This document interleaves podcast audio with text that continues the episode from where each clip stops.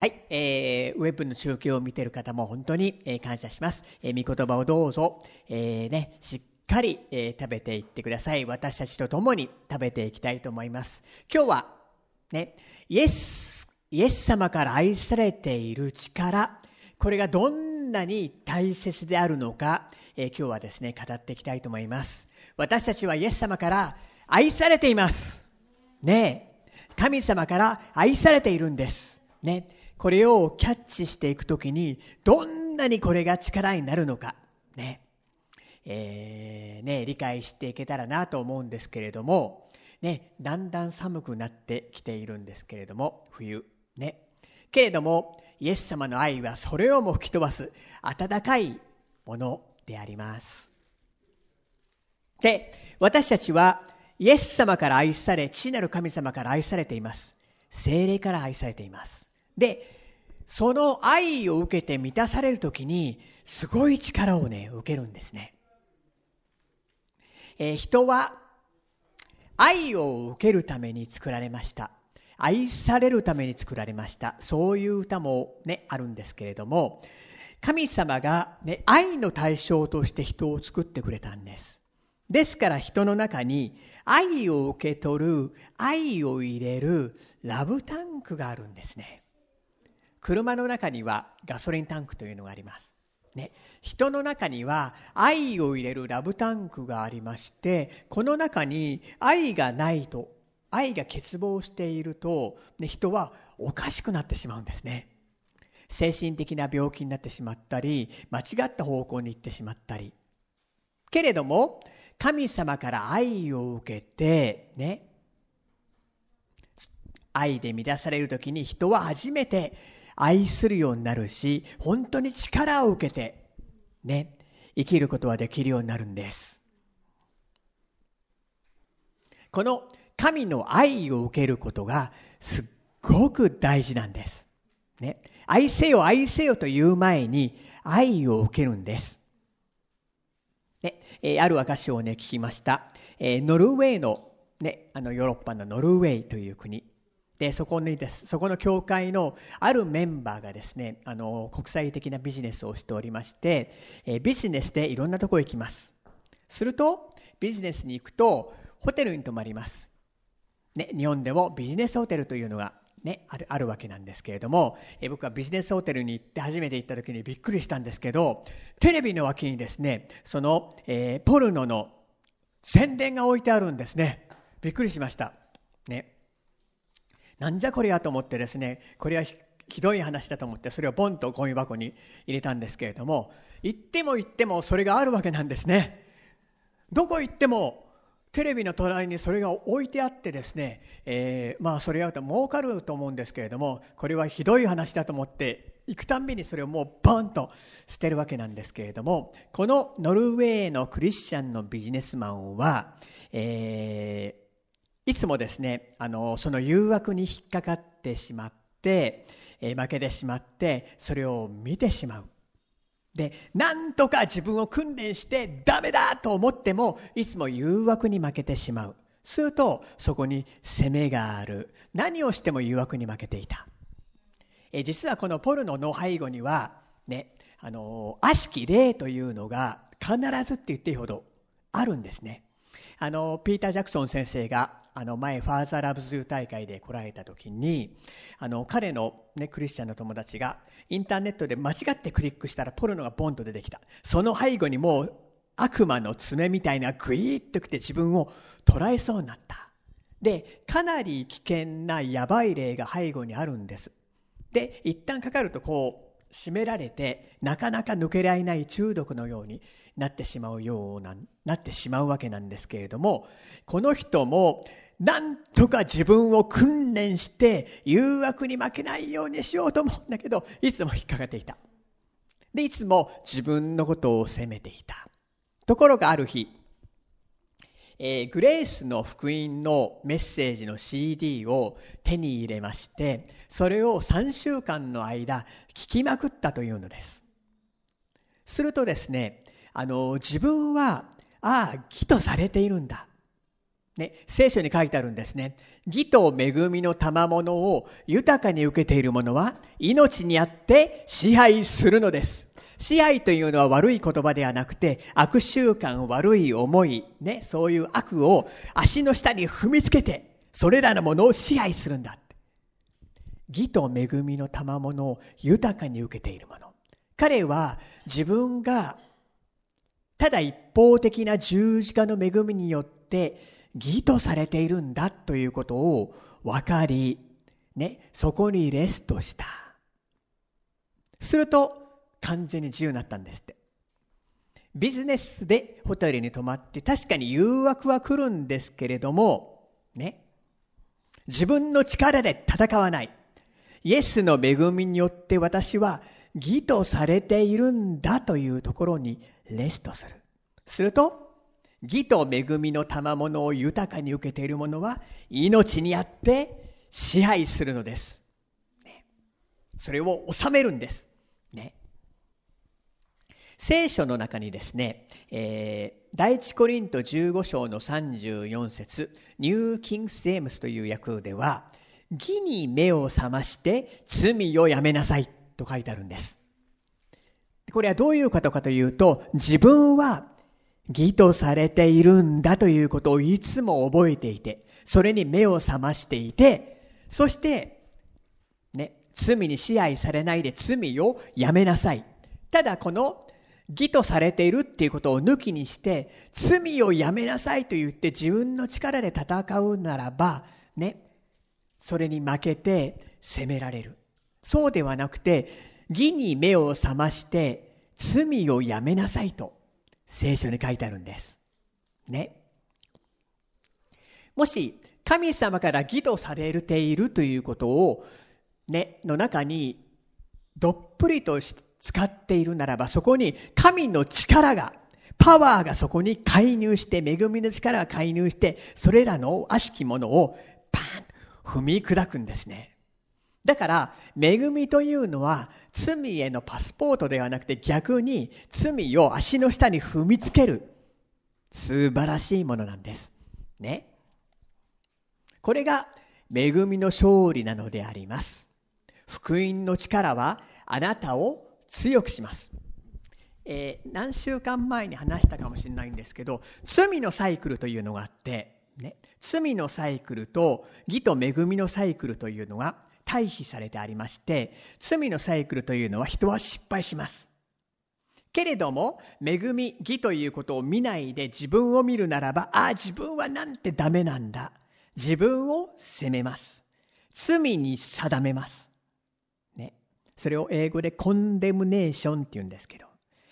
しかし聖書は言うんですね。キリストイエスにあるものはノーコンデムネーション。罪に定められることは決してないって。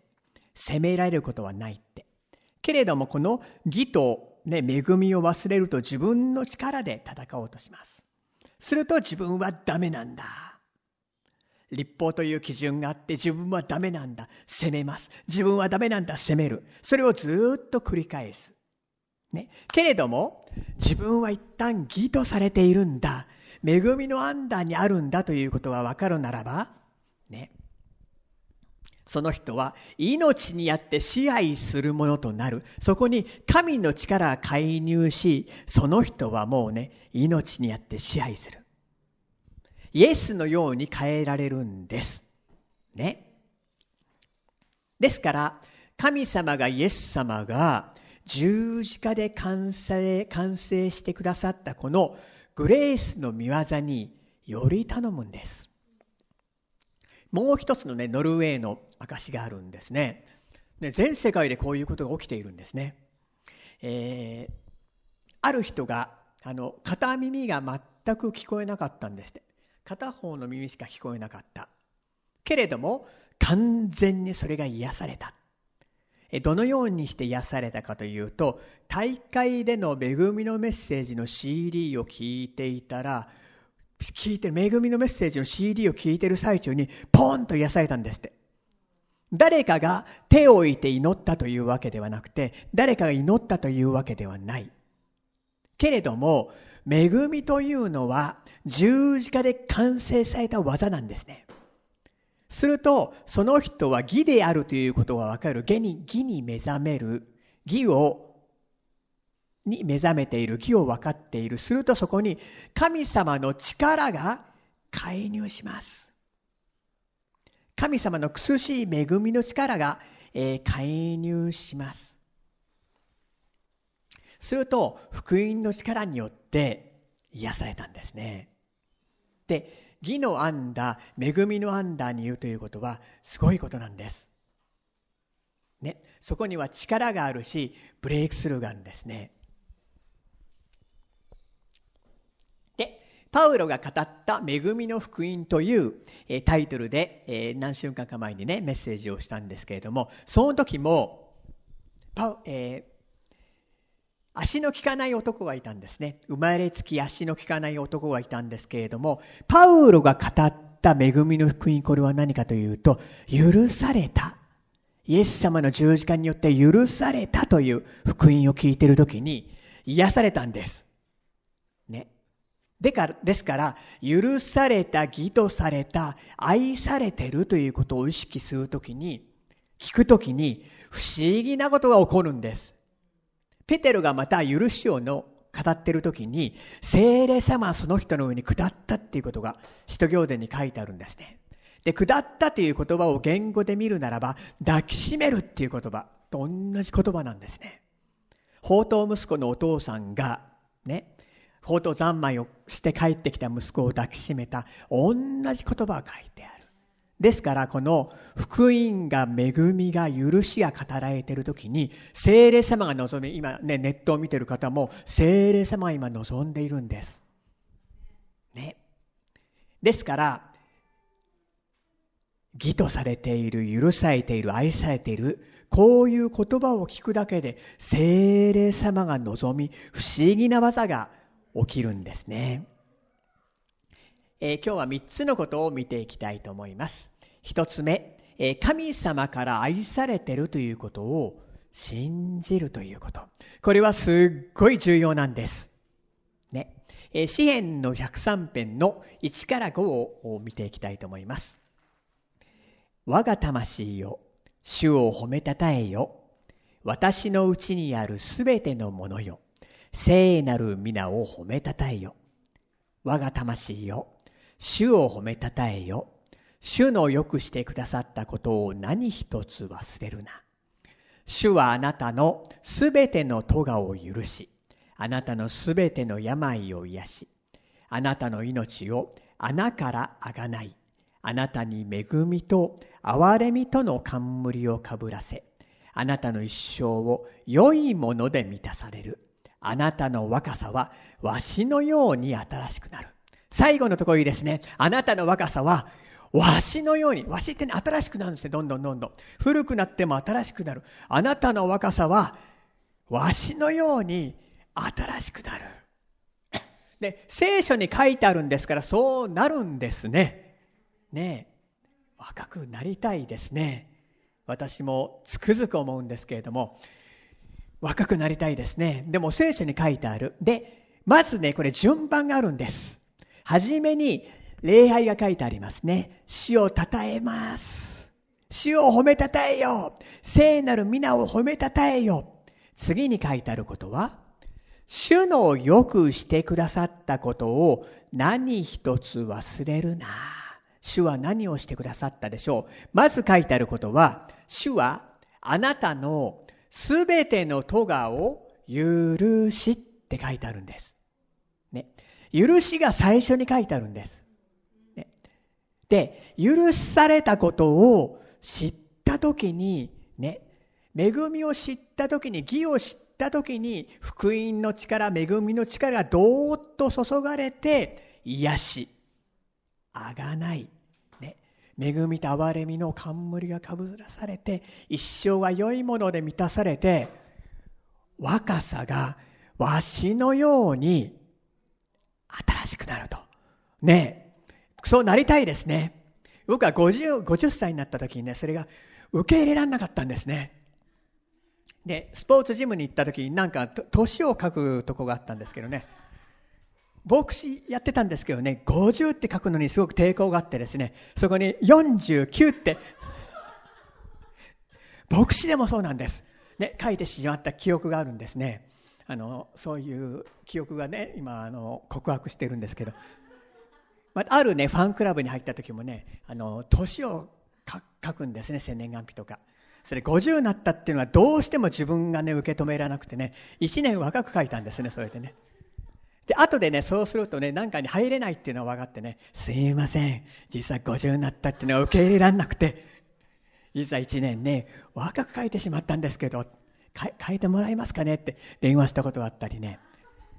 でも聖書を書いてあるんですね。あなたの若さはわしのように若くなるって。で、どこから始まっているかというと、主はあなたの咎を許し、義としてくれた。愛されている。このことが心にわかるときにいろんなことが起きてきて、ね。あの足の利かない男も癒されました。耳も、耳の片っぽが聞こえない方も癒されました。癒しも起きるし、若さがわしのように新しくなる。ね、素晴らしいですね。どこから始まっているかというと、許しなんです。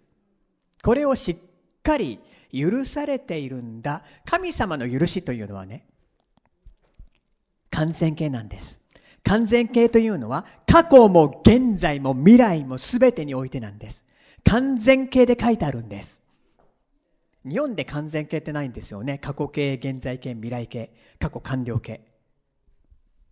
アジアの国に行くと、過去形がないからちょっとね、本当にうまく読まなきゃいけないんですよね。私富士山に行く。私、私行く富士山。ね、私行く富士山先週。そういう、ね、私行く富士山先週って言って、なんかあの、南部せんべいをくれた大臣がね、いたんですけど、一体どこに行ったのかなと。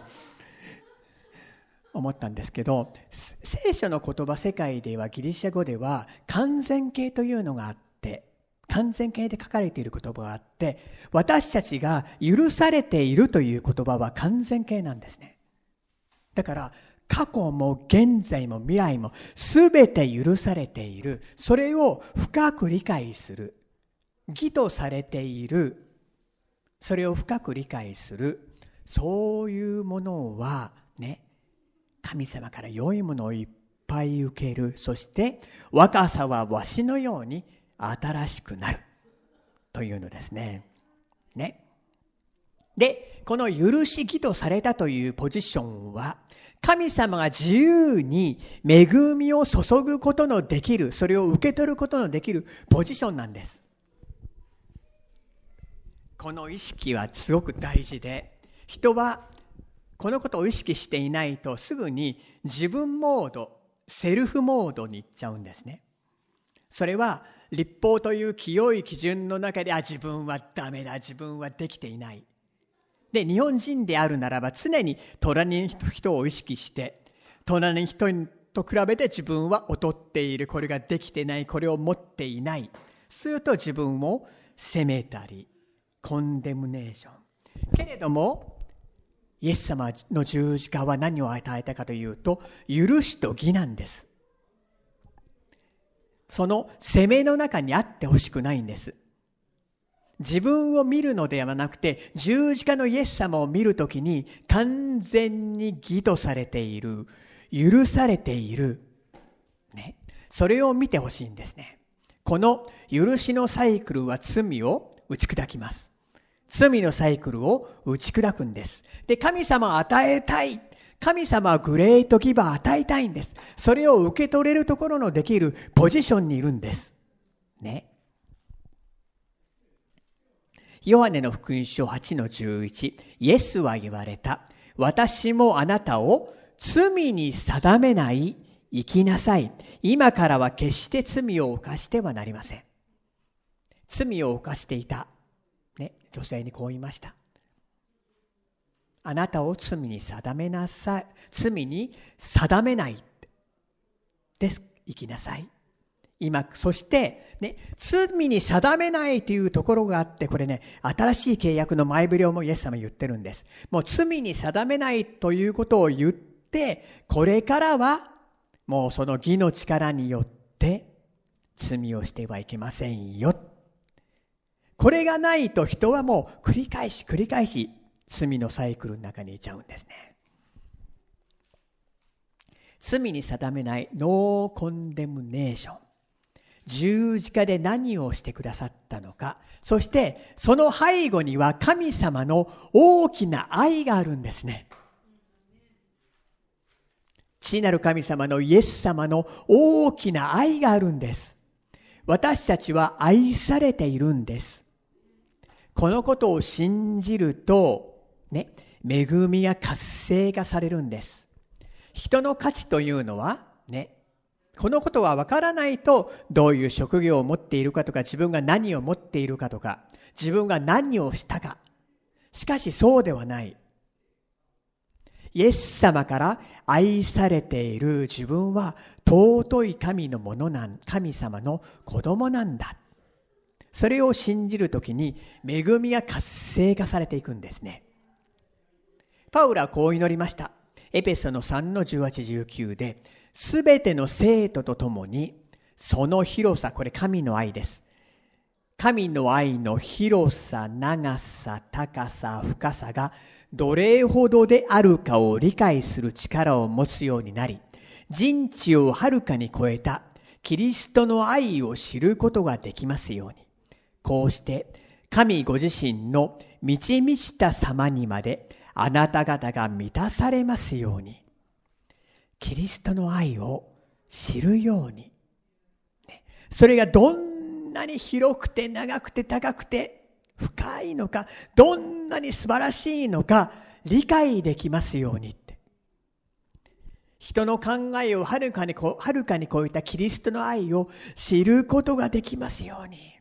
するとその人は神ご自身の満ち満ちた様にまで満たされるって。ね、愛がわかる愛を心の中に深いところに掲示されるということ。するとその人はキリストに似たものになっていくんです。いいですか？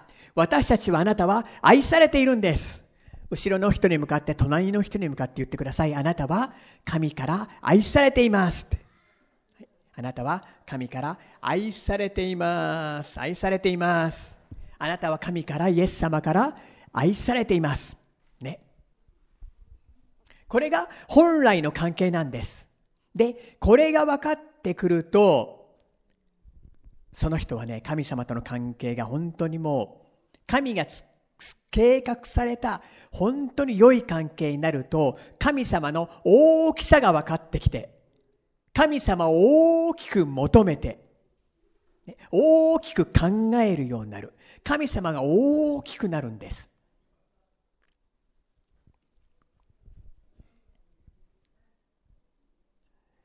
プリンス先生がね、神様から愛されてることがまだ分かんなかった時、掲示されてない時、何にも起きなかったんですって。けれどもそれが分かってきた時に、神の愛がこんなに素晴らしい、深いんだ。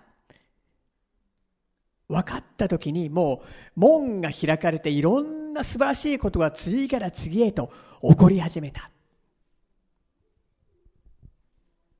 そしてもう本当にもうその素晴らしいことがどんどんどんどん広がっていったということをですね明かしされていたんですけれども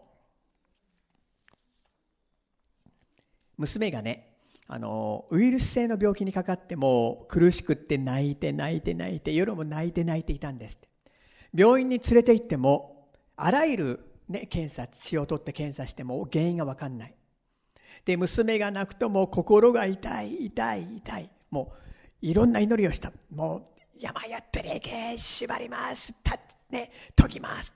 でも、ダメ効果がない。で、主のもとに行ってもすすり泣いたんだって。主よ、ど主をどうしてですか？助けてください。すると神様はその時に、アブラハムがイサクを捧げた箇所を思い起こさせてくださった。で、これは、父なる神様が息子を捧げる、その型それぐらいに父なる神様は愛してくれているんだ。で、イエス様も、ね、それに従って十字架で犠牲になった。命を捨てた。それぐらいに愛されているんだ。愛されてるという啓示を受けた。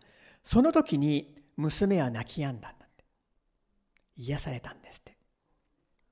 宗教というものは何かをすることによって良いことをすると良いことが来る。悪いことをすると罰が当たる。これはもう、もう大体どこの宗教もそうなんですけど、聖書に書いてあることはそうじゃないんです。神様が一方的に愛し、私たちの罪を全部身代わりとなって受けて許した義を与えた。それを理解する。それを分かるときに神様との関係が本当に素晴らしいものに回復される。愛されることをね、信じる、受ける、理解する。するとそこにもうね、どんどんどんどんグレースが注がれていく。面白いですよ。イエス様がバプテスマを受けると洗礼を受けました。すると、ね、マタイの福音書3の17、天からこう告げる声が聞こえた。これは私の愛する子。私はこれを喜ぶ。イエス様もこの言葉を聞いたんですね。愛されている。愛される子。愛する子。私はこれを喜ぶ。私たちもイエス様のうちにあるんですから、同じ言葉を聞くんです。天のお父さんも同じようにイエス様を愛したのと同じように私たちを愛しこう言ってるんです。私の愛する子、私はあなたを喜ぶ。喜ばれているんです。ね。ヨハネの福音書17の23。それはあなたが私を使わされたことと、あなたが私を愛されたように、彼らをも愛されたこととを、この世が知るためですってあります。主、父なる神様がイエス様を愛されたように、私たちも愛されている。それを知るためだって。イエス様がバプテスマを受けて、この言葉を聞きました。そして、御霊に導かれて荒野に来ました。なぜ荒野に行ったかというと、私たちを代表して誘惑に打ち勝ったんです。だからイエス様にあるものは試練に打ち勝つことができるんです。試練に打ち勝ったんですね。で、御霊に行きますと、御霊に導かれて、荒野に行きますと、ね、マタイのマタイの福音書4-3、敵が悪魔がやってきました。すると試みる者悪魔が近づいてきて言った。あなたが神の子なら、神の子なら、この石がパンになるように命じなさい。いいですか？マタイの三章では、父なる神様はこう言ったんです。これは私の愛する子。あなたは私の愛する子。ところが、サタンがイエス様に誘惑をした時には、あなたが神の子ならと言って、愛されているという言葉を抜いたんです。これ敵の策略。愛されてるという言葉を削除、デリート、抜いたんです。なぜかというと私たちが愛されてるという意識にある時に敵は何もできないんです。そう思いません？そうじゃないですか？イエス様の愛で満たされている時に、ね、罪に引っかかんないんですよ。悪さしようという思いがないんですよ、愛で満たされている時に。逆に、拒絶感とか、ね、自分が欲されていないとか、ね、なんか拒絶感を感じると人は罪をしがちなんですよ。しかし、愛されてるということが分かっている時に、罪はできない。敵は失敗するんです。敵の誘惑に引っかかんないんです。だから敵は愛されてるという言葉を抜いたんですね。あなたが神の子なら。抜いたんです。ね。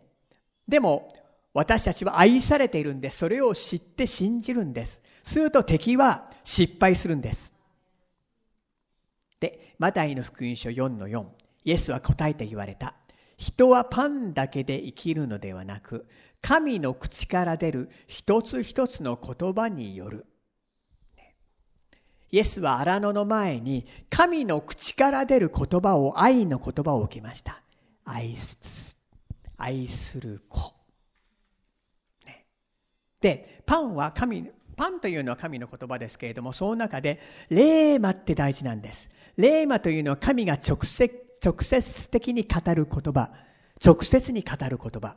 ね。その言葉を受ける。それによって生きるんだって。私たちは愛されているんです。ね。二つ目、ゴリアテを倒したダビデ。私たちは愛されているもの、それはもう日々の生活の中で、ね、もう本当にもう実践、愛が実践され、もう勝利へ導かれていきます。若き羊飼いダビデが巨人ゴリアテを倒した話を、えー、皆さんご存知だと思うんですけれども、もんな超でかい巨人ね、もう勇士、勇士というか悪い悪い勇士ね、ゴリアテね、サタンの方。で、聖書に書いてある名前というのは実は意味があるんですね。で、ゴリアテ、もともとね、ゴリアテが着ていたのは全部青銅の兜とか青銅の槍とかね、青銅っていうのは裁きなんです。それは6つあってね、もう6、666でもう、サイド裁き、裁き、どこ見ても裁き。で、ゴリアテという言葉は、ヘブル語でガラーっていう言語から来ておりまして、これは辿っていくと、 exile っていう言葉なんですね。こう日本のね、ダンスのグループのエグザイルは、これとは違う意味だと思うんですけどね。漂流するっていう意味もあるんですけど、本来の exile っていう言葉の意味は、追放とか亡命。いいですか？もう責めをいっぱい受けると人はそこにいられないんですね。だからもう追放されてしまう。責めをいっぱい受けると人はそこにいられない。だからもう追放される。で、もう一つ意味がありまして、 exile の意味は、剥ぎ取るという意味もあるんですって。何かを剥ぎ取るね。だから、もう攻めを持ってきてゴリアテ悪魔もあなたの持ってるものを剥ぎ取る。あなた自身のアイデンティティを剥ぎ取る。悪魔の型です。逆に、ダビデの名前の意味は、愛されているもの。ね、だから、愛されているものと剥ぎ取るものの戦い。この愛されているものは、巨人を倒すんです。悪魔を打ち倒すんです。で、逆にこの愛されているものは、ね、イエス様は、サタンの持ってたものを剥ぎ取ったんです。コロサイの2の15。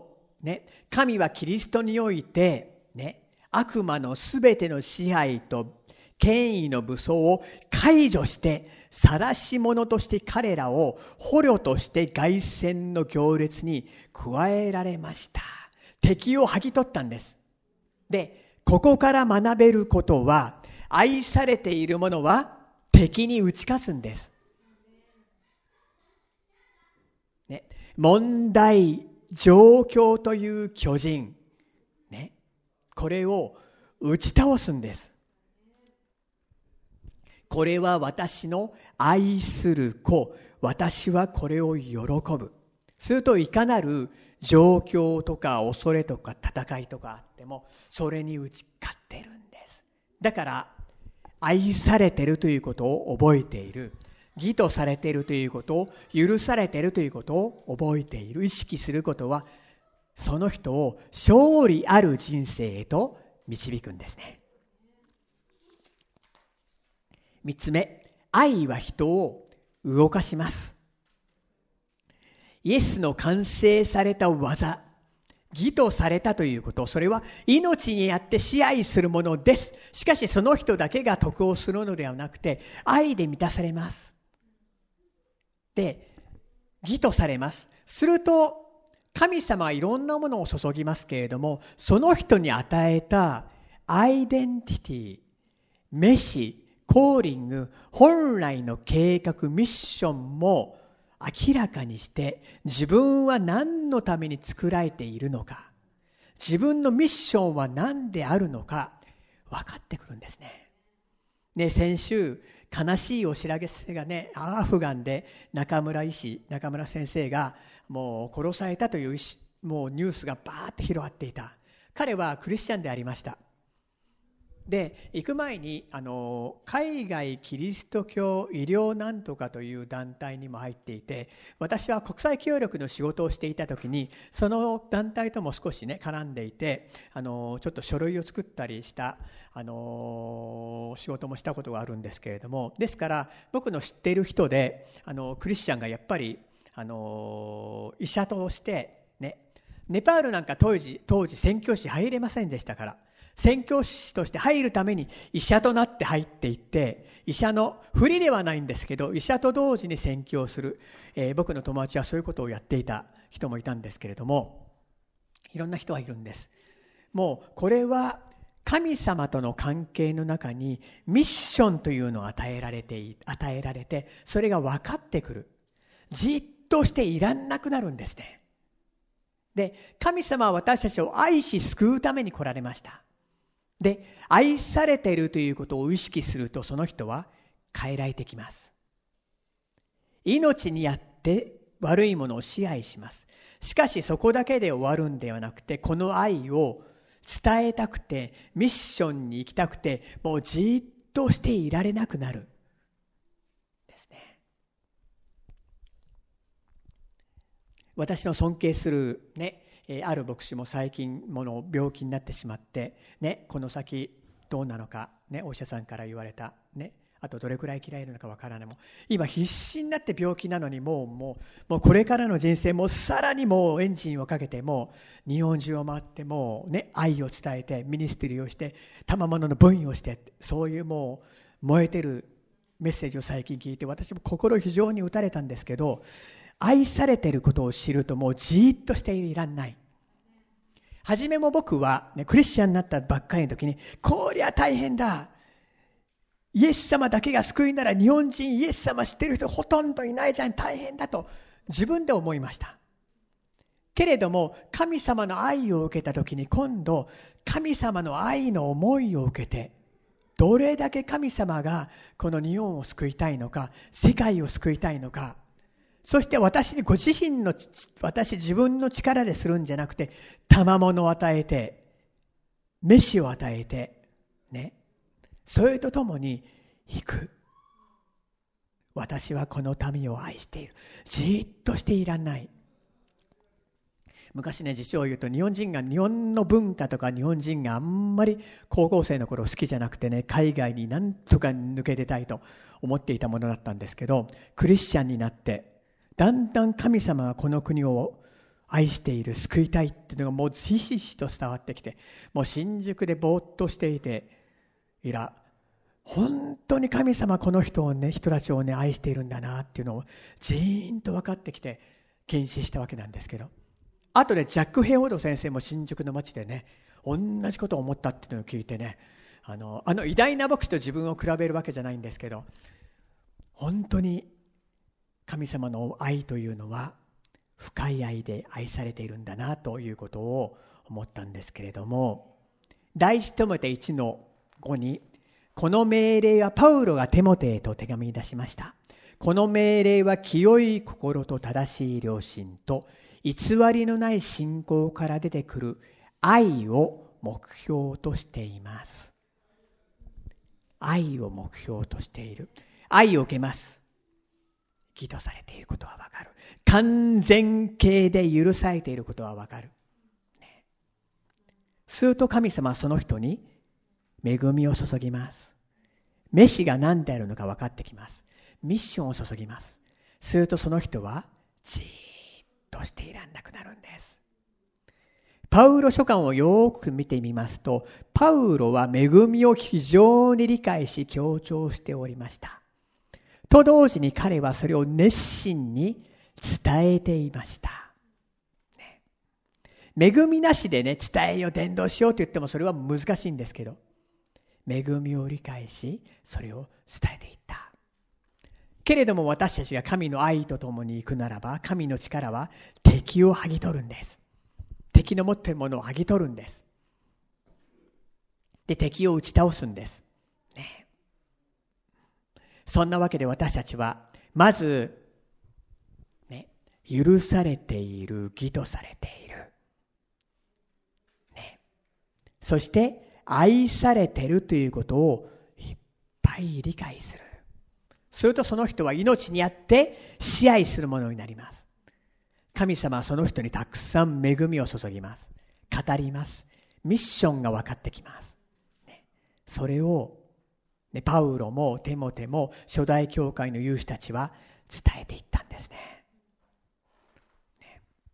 で、知恵をください。周りにそういうイエス様の必要な求めているものを送ってくださいというと不思議に来たり知恵が与えられたりする。私も最近ね、あの、ワシップの CD をいろんな人にもう配って聞いてもらってるんですけど、するともう内側で精霊様が喜んでいるんですね。ね、教会で YouTube やってるから見て、それでもいいんですね。ね、クリスマスあるから来てください。ね、私、イエス様にやってこんな風に変えられた。イエス様あなたを愛しています。いろんな方法があります。ね。ね。アルファコースもやってもいいし、いろんな方法があります。でも、まず、イエス様から愛されている。私はそれをずっと、そのストロークをずっと語ってきます。愛されているということ。義が、義と恵みはこんなに許しが素晴らしいんだということ。で、それを受けて私たちは愛するもの、この愛のサイクルの中に、恵みのサイクルの中に入っていきたいと願います。主は素晴らしいことを必ず成してくださいます。お祈りいたします。天のお父様感謝いたします。あなたの大いなる愛をありがとうございます。そしてイエス様、あなたの愛とあなたが十字架で完成してくださったこの偉大な宮沢を感謝します。イエス様の十字架の家に私たちは義とされました。罪許されました。愛を受け取りました。いつもこの中にありますように。そしてこの愛と義の中にある時に主は注ぎます。素晴らしいものを注ぎます。若さを注ぎます。そしてミッションを与えます。どうぞこの愛と恵みのサイクルの中に歩んできますように。一人一人に恵みを注ぎ、愛の啓示を与え、また油注ぎを与えてください。感謝いたします。ネットを見ている方のもとにも、あなたの愛、恵み、油注ぎありますように、導いてください。感謝いたします。イエス・キリストのお名前によってお祈りいたします。アーメン。自分の言葉で応答のお祈りをしていきたいと思います。